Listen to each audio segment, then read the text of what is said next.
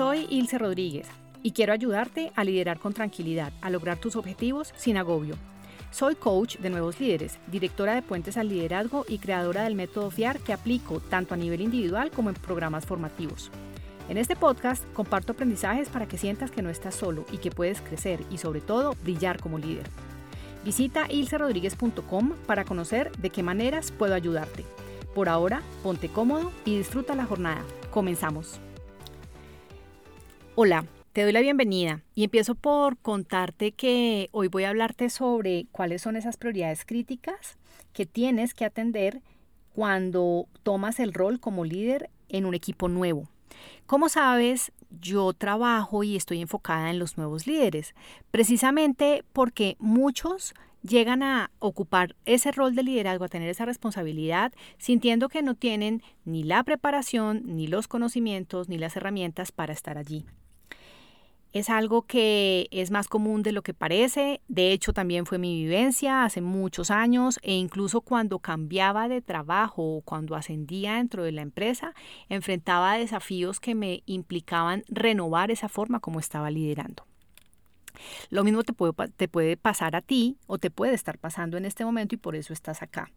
Entonces quiero compartirte hoy siete prioridades críticas para que las tengas presentes y tomes nota de ellas, porque si no las has hecho o atendido, pues es momento de hacerlo.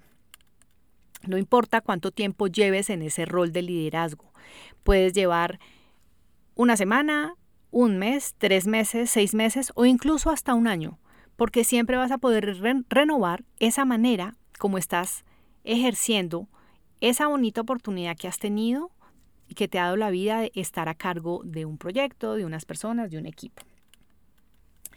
Empiezo entonces con la primera y es algo que no solemos hacer y es felicitarte. Si no te has felicitado de manera eh, explícita por esa oportunidad que te ha puesto la vida de crecer, de evolucionar, de tener mayores retos y responsabilidades, hazlo. Esto te va a poner eh, en una mentalidad distinta. Muchas personas arrancan en sus nuevos roles como líderes sin hacer un corte, sin hacer como una pausa mental de que hasta X día tenían cierto nivel de rol, responsabilidad y trabajo y que a partir de este día están en otra y no se felicitan por ello lo cual es muy paradójico porque solemos celebrar un montón de cosas que están afuera y que pasan externamente.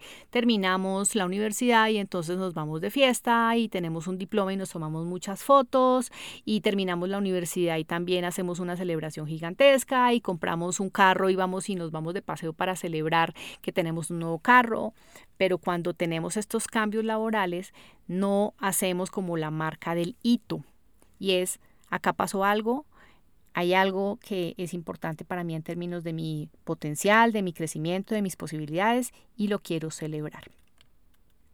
Entonces, si no lo has hecho, felicítate. Si llevas poco tiempo y todavía te puedes felicitar, pues porque está muy reciente tu promoción o el encargo que tienes, adelante, felicítate por esta nueva posibilidad y jornada que te ha puesto la vida. Segunda prioridad, conoce al equipo. Para esto es necesario que destines tiempo para conocerlos no solamente en lo laboral, y con esto quiero decir cuál es su rol, cuánto tiempo lleva en la empresa, qué es lo que hace, cuáles son sus funciones, cómo se relaciona con otras personas, eh, cómo ha sido su historia en la empresa o de dónde venía, cuál es su experiencia previa, etcétera, etcétera. Por supuesto, eso es muy importante que te tomes el tiempo de conocer como el bagaje laboral de cada persona de tu equipo y también que las conozcas en lo personal. Con esto no quiere decir, ni te estoy invitando a que te vuelvas, ni te estoy sugiriendo que te vuelvas el mejor amigo de cada persona de, tu equipo, entre otras porque ese no es tu rol, ni es lo que te corresponde. Es decir, podemos tener relaciones cercanas, pero no necesariamente tienes que ser el mejor amigo de cada persona de tu equipo. Pero sí que te tomes el tiempo y destines algo de tu atención para conocerlos en aspectos personales. no a profundidad, no se trata de que te le metas al rancho y le indagues pues cada aspecto de su vida, pero sí los aspectos generales como cómo está en su vida, aspectos genéricos de su familia, con quién vive, si tiene alguna eh, familiar o situación donde le genere agobio, preocupación, algún pariente con alguna enfermedad, alguna condición particular de tipo económico, bueno, lo que sea, pero nadie te va a contar eso de entrada, salvo que tú lo preguntes y abras la puerta. Entonces tienes que en eso aplicar algo de curiosidad respetuosa, por supuesto no invasiva, pero hacerlo eh, pues va a ser muy beneficioso, ya te voy a decir por qué. Para esto, la recomendación es que agendes reuniones uno a uno. Esto no se hace en grupos primarios, esto no se hace eh, en almuerzos donde están todos los del área. Esto procura hacerlo en reuniones uno a uno. Debes también tomarte el tiempo de conocer las fortalezas, las debilidades, los objetivos y las aspiraciones de las personas, tanto en lo laboral como en lo personal. ¿Para qué te va a ayudar? Para que construyas relaciones, para que comprendas las necesidades y las motivaciones de cada miembro de tu equipo que son distintas. Recuerda, cada persona de tu equipo es un mundo distinto, es un ser distinto, con bagaje distinto, por lo tanto, lo que te corresponde de manera prioritaria como líder es destinar el tiempo para que tú identifiques y conozcas eso. En última, la gran ganancia acá es que te va a ayudar a construir confianza. Tercero, traza expectativas claras. Y con esto me refiero a que te corresponde a ti establecer los objetivos del trabajo y las prioridades que deben atender tanto en el día a día como en la generalidad. Y sobre todo, no solamente establecerlas, sino comunicarlas. Y comunicarlas de manera explícita, asegurándote que cada uno entienda sus responsabilidades individuales y cómo con lo que hace en el día a día contribuye al logro de esos objetivos y a qué le debe asignar prioridad. Esto es algo que eh, brilla por su ausencia y que genera mucha, mucho agobio en las personas cuando tienen un jefe que no les ha dado suficiente claridad, porque les asignan una tarea, a la media hora les asignan otra y entonces cambia la prioridad y entonces tienen que ahora hacer otra cosa y entonces reciben una llamada del gerente general y tienen que hacer eso también. Y cuando las personas no tienen claras las prioridades, se agobian y lo peor es que disminuye la calidad de su trabajo porque precisamente por estar tratando de atender tantas cosas al tiempo, no pueden prestarle la atención suficiente a lo que cada una requiere. Entonces, trazar expectativas claras te ayuda a que el equipo tenga tracción, a que se engranen y a que haya un movimiento que sea coordinado porque cada uno está trabajando para un mismo objetivo. Si tú no haces eso, lo que vas a tener es un fenómeno que se llama el de la rueda suelta, o peor aún, el de las ruedas sueltas.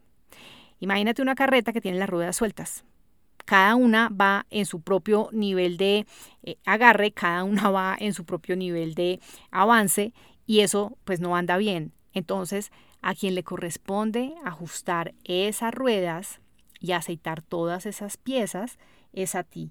Y el primer paso para hacerlo es trazando objetivos prioridades claras y comunicándolas a cada miembro de tu equipo.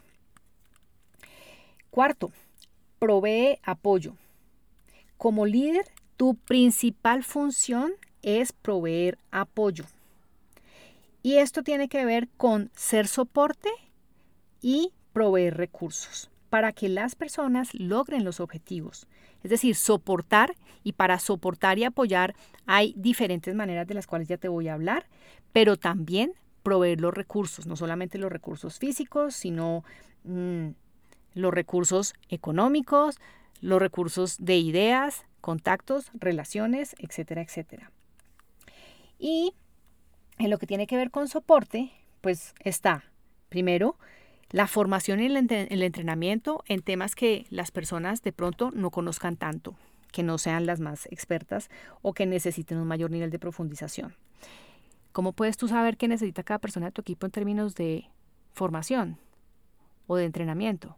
Conversando con ellas, dándote cuenta que tienen dificultades para sacar adelante ciertas tareas, ciertos procedimientos, ciertos entregables porque no tienen la técnica para hacerlo. Para eso se conecta con el, la segunda prioridad, que es la de conocer a tu equipo. Entonces tienes que conocer a la gente y saber en qué necesita ayuda. Segundo elemento de soporte que debes proveer, feedback. Uno no puede mejorar lo que, lo que no sabe que tiene que mejorar. Entonces, las personas muchas veces están haciendo las cosas de X manera, bien o mal, pero si tú no les dices que hay oportunidades de mejora, pues va a ser muy difícil que esa calidad de lo que estén haciendo se mejore.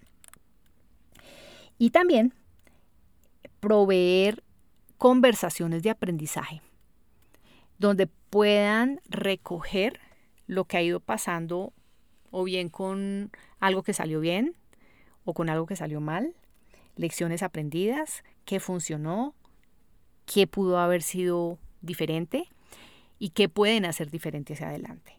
Eso es, esa es una de las mayores responsabilidades que tienes tú como líder.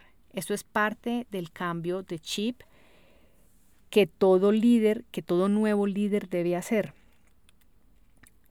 y esto nadie te lo dice, que parte de lo que ahora te corresponde al tener una responsabilidad de estar a cargo de personas es precisamente procurar con ellas ese tipo de conversaciones de aprendizaje y de crecimiento.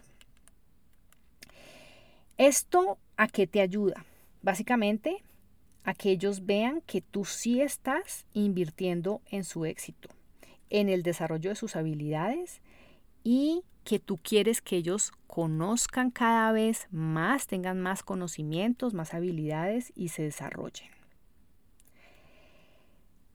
Sex, quinta prioridad, generar un ambiente de trabajo positivo. Esto es algo que tienes que generar y cuidar. ¿Qué es un ambiente de trabajo positivo? Es aquel entorno en donde las personas se sienten cómodas, se sienten a gusto, perciben un sentido de contribución, se sienten apreciadas y se sienten soportadas, no solamente por ti, sino por todos los miembros del equipo.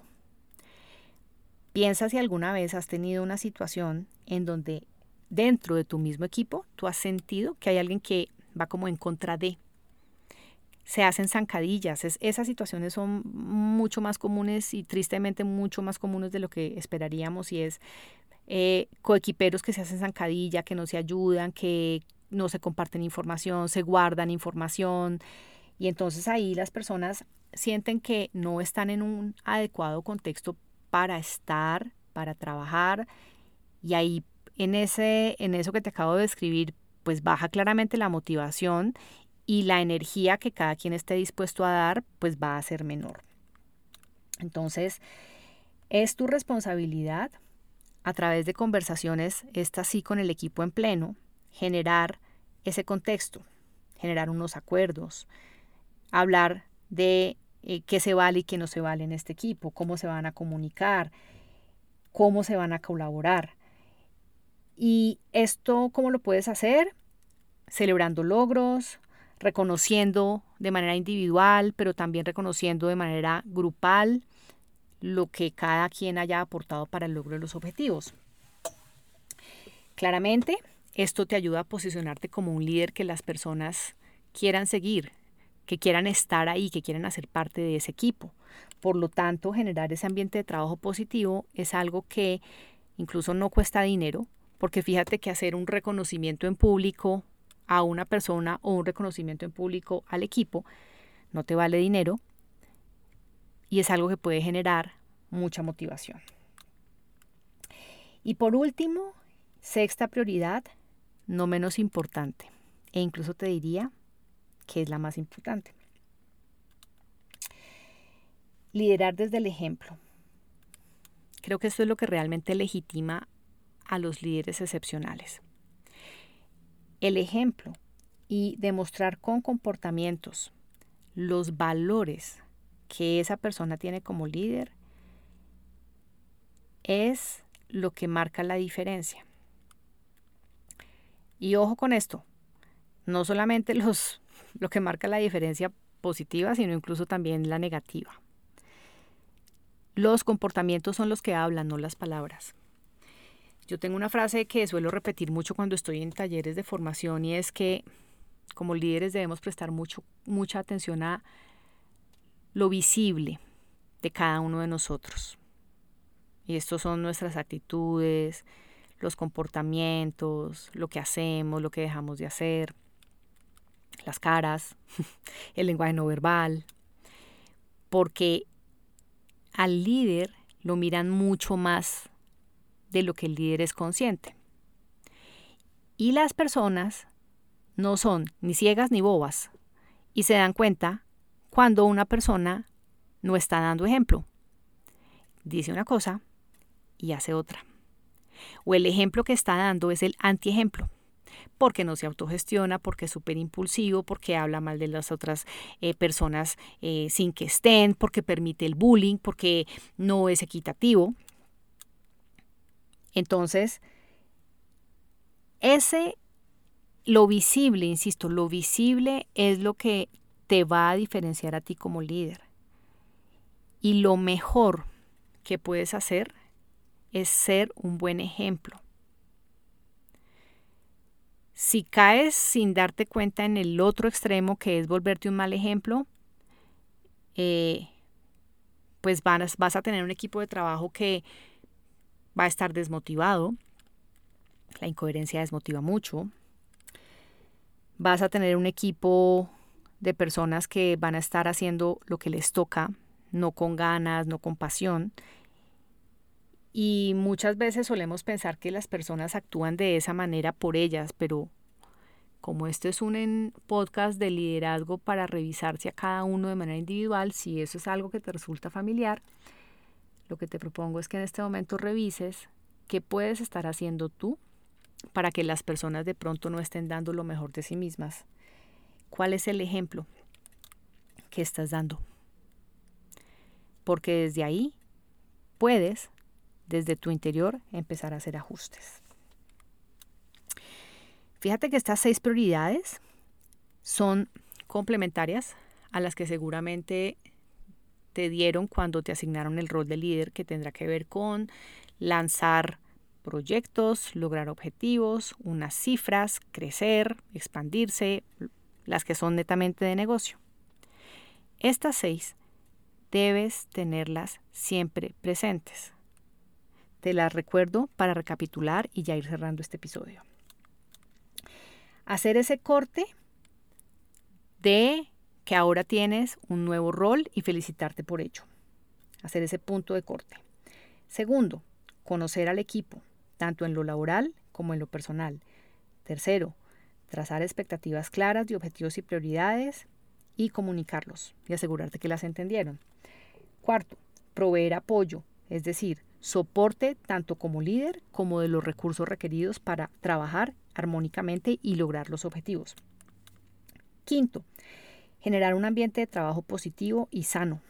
Recuerda, para esto no necesariamente estamos hablando de dinero, de que necesitas dinero para ello. Sexto, y por último, liderar desde el ejemplo. Anótate estas seis prioridades. Son críticas. No atenderlas te puede poner a patinar o a pasar aceite como líder. Te puedes llegar a sentir, sentir perdido porque no conoces a tu gente, porque de pronto no están engranados, porque están disparando para diferentes lugares en sus actividades y en su día a día y eso puede estar originado en lo que tú has hecho o dejado de hacer respecto a estas seis prioridades de las que te hablé el día de hoy. Espero que esta información te haya servido y te inspire para ir afinando todos aquellos aspectos que como siempre podemos ir mejorando en esta jornada maravillosa de ser líderes. Muchas gracias por escuchar mi podcast y permitirme acompañarte en este tiempo que has destinado para tu crecimiento personal y profesional. Espero de corazón que te sirva para que seas el protagonista de tu propio liderazgo disfrutando del camino. Te invito a conocer y a usar el liderómetro, un test para identificar en qué aspectos poner el foco a fin de potenciar tu liderazgo. Lo encuentras en ilcerodríguez.com slash liderómetro. Te espero en el siguiente episodio. Hasta pronto.